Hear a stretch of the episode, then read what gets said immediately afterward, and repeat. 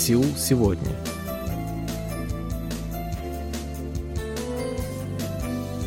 Здравствуйте, уважаемые радиослушатели! В эфире очередной выпуск передачи «Сеул сегодня», в которой мы знакомим вас с жизнью корейцев и событиями, происходящими в Корее. У микрофона Чан, с режиссерским пультом Настя.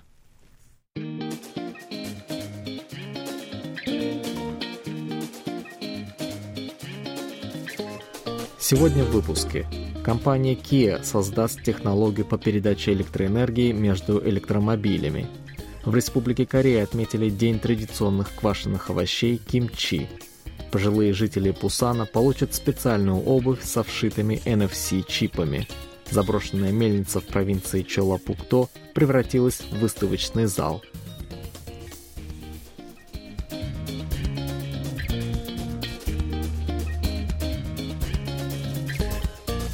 Год за годом во всем мире повышается интерес к экологически чистому автотранспорту, пока южнокорейцы используют в основном гибридные автомобили, двигатели которых работают на горючих нефтепродуктах и электричестве. По состоянию на октябрь текущего года их насчитывалось более полутора миллионов единиц. Что касается электромобилей, то их число пока относительно невелико – 365 500 машин. Данный вид автотранспорта считается очень перспективным, и уже к 2025 году планируется увеличить количество электрокаров на дорогах страны примерно в 4 раза. К сожалению, не все так просто. В отличие от автомобилей с двигателем внутреннего сгорания, электрокары требуют регулярной зарядки батареи. В стране установлено определенное количество зарядных станций, примерно по одной на каждые 2,6 электрокара – это довольно низкий показатель. Кроме того, они доступны лишь на территории общественных объектов и автостоянок в жилых комплексах. Таким образом, существует необходимость развития инфраструктуры для зарядки электромобилей как фактора увеличения доли данного вида транспорта в стране. Пока власти работают над этим вопросом, а местные компании нашли свой способ решения проблемы – в качестве варианта предлагается подпитка батареи не от зарядной станции, а от другого электромобиля. В принципе, это не новая идея. В Южной Корее предоставляются услуги по вызову специального грузовика или микроавтобуса с установленной в нем зарядной станцией. Главным отличием новой идеи стал тот факт, что электроэнергия передается между батареями, установленными в двух автомобилях. Иными словами, речь идет о зарядке по принципу автомобиль-автомобиль. На просторах YouTube можно найти некоторые видеоролики, на которых смелые водители выполняют зарядку электромобиля от батареи другого. Такие эксперименты могут представить серьезную опасность как для владельца авто, так и для самой батареи, которая стоит очень дорого. Важно подметить, что подобного рода зарядка не отличается эффективностью и требует очень много времени. Таким образом, необходима специальная технология, которая позволила бы выполнить данную процедуру быстро, безопасно и эффективно. Ее разработкой занимаются специалисты Kia. В будущем она позволит владельцам электрокаров перепродавать оставшееся в батарее электричество другим водителям. В итоге это должно поспособствовать более удобному использованию электрокаров, а следовательно увеличению их доли на дорогах страны. Kia подписала соглашение о сотрудничестве с компанией TBU. Оно предполагает создание прибыльной модели на основе перепродажи электричества, а также развитие бизнес-платформы в рамках подготовки к активизации данного сегмента рынка. Компания TBU является владельцем платформы ElecVery, предоставляющей информацию о расположении зарядных станций. В настоящее время она ведет подготовку к оказанию новой услуги с использованием передвижных зарядных станций.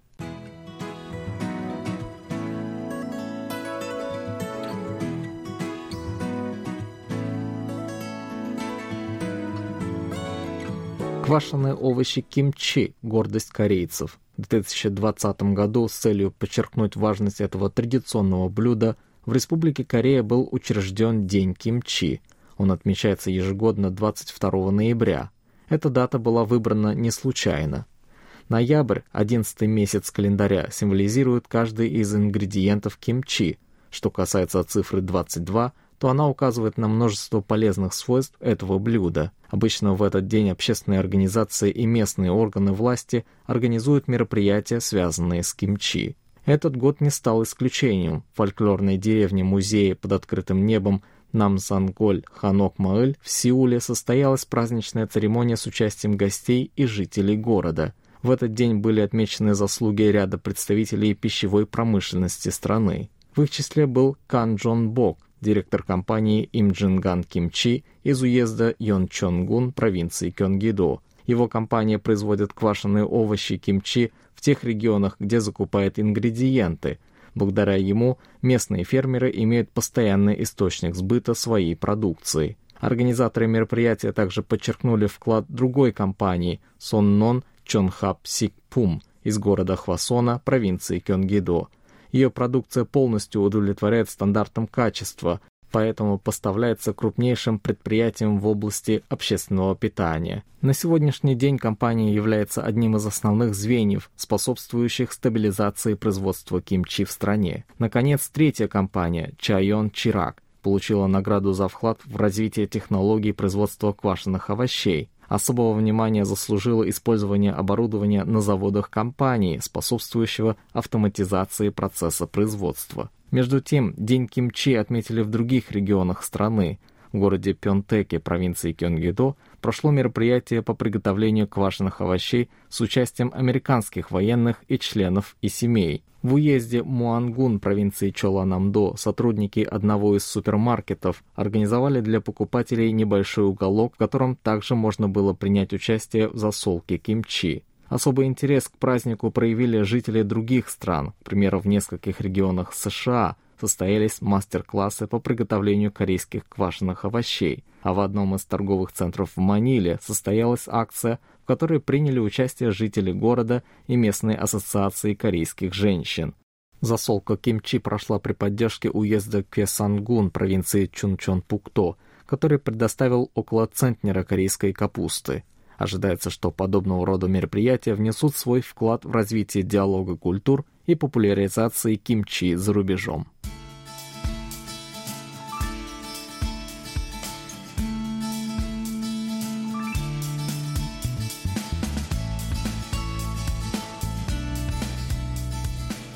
С возрастом у человека наблюдается прогрессивное течение ментальных расстройств. Вначале страдает кратковременная память, а затем происходят нарушения и долговременные. Нередко бывают также случаи, когда пожилой человек, примеру, идет в магазин по знакомому маршруту, но обратную дорогу забывает. При тяжелых стадиях деменции и других нарушениях памяти люди преклонного возраста могут и не вспомнить даже своего имени. Решить проблему с пропажей пожилых людей довольно сложно, но все же возможно. В качестве варианта предлагается использовать специальную обувь с NFC-чипами, содержащими информацию о пожилом человеке и контактные данные его родственников. Прежде всего, стоит разобраться с самим понятием NFC.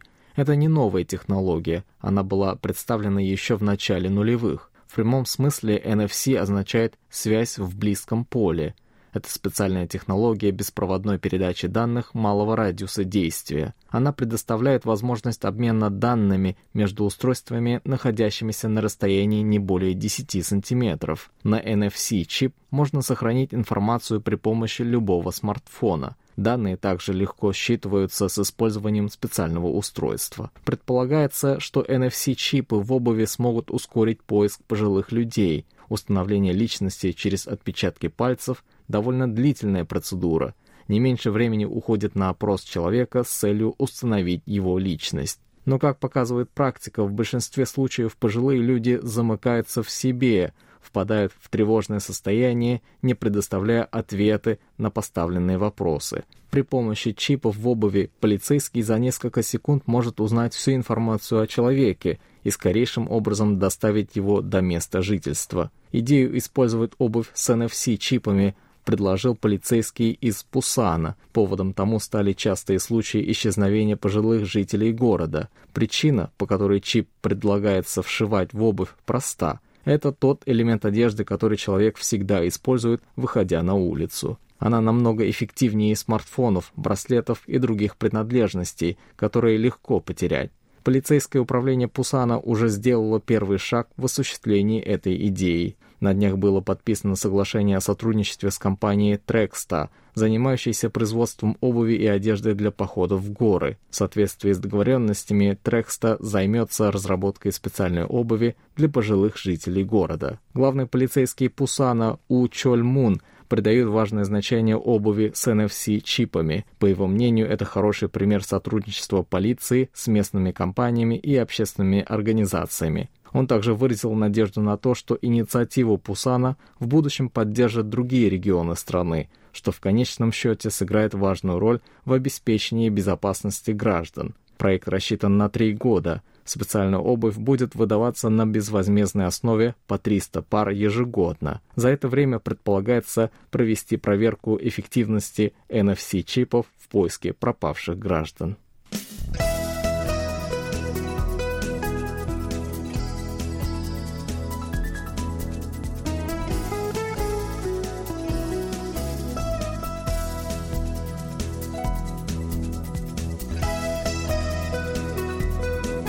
В городе Иксане, провинции Чолла-Пукто, открылась необычная выставка. В качестве места для нее была выбрана заброшенная рисовая мельница. Здание, когда-то принадлежавшее японскому землевладельцу, было построено еще в 1914 году. За все время существования оно сменило несколько владельцев, после чего в 1998 году было закрыто. Более 20 лет мельница оставалась заброшенной, но благодаря художнику Чо Док Хёну обрела вторую жизнь. Мужчина узнал об этом здании случайно. В июле прошлого года он попал в аварию и долгое время бродил по округу в поисках помощи. Вскоре внимание мужчины привлекло старое заброшенное здание рисовой мельницы. Выставка Чо Док Хёна называется «108 и повествование о тьме, свете, ветре и дожде». Основное внимание посвящено бывшему местному жителю Ли Чунги. До отъезда в США он проживал в селе Чунпо-Мён, где занимался выращиванием персиков. Всего предоставлены 54 экспоната, каждый из которых занимает собственное место на территории мельницы. Особое внимание привлекает масштабное фото, запечатлевшее местных жителей на фоне церкви. Среди других экспонатов стоит выделить отсканированные копии дневника Ли Чунги, в котором он каждый день описывал свои будни в течение 30 лет, с 1961 по 1990 год. Его записи отражают грусть по умершей супруге, трудности в воспитании детей и многие другие аспекты жизни. Дневник представляет особую историческую ценность, поэтому хранится в Государственном музее современной истории Кореи. В целом выставка получилась очень оригинальной. Благодаря ей старая заброшенная мельница смогла не только обрести новый вид, но и стать своего рода проводником в прошлое Кореи. Выставка сейчас доступна для посещения, она продлится до апреля следующего года.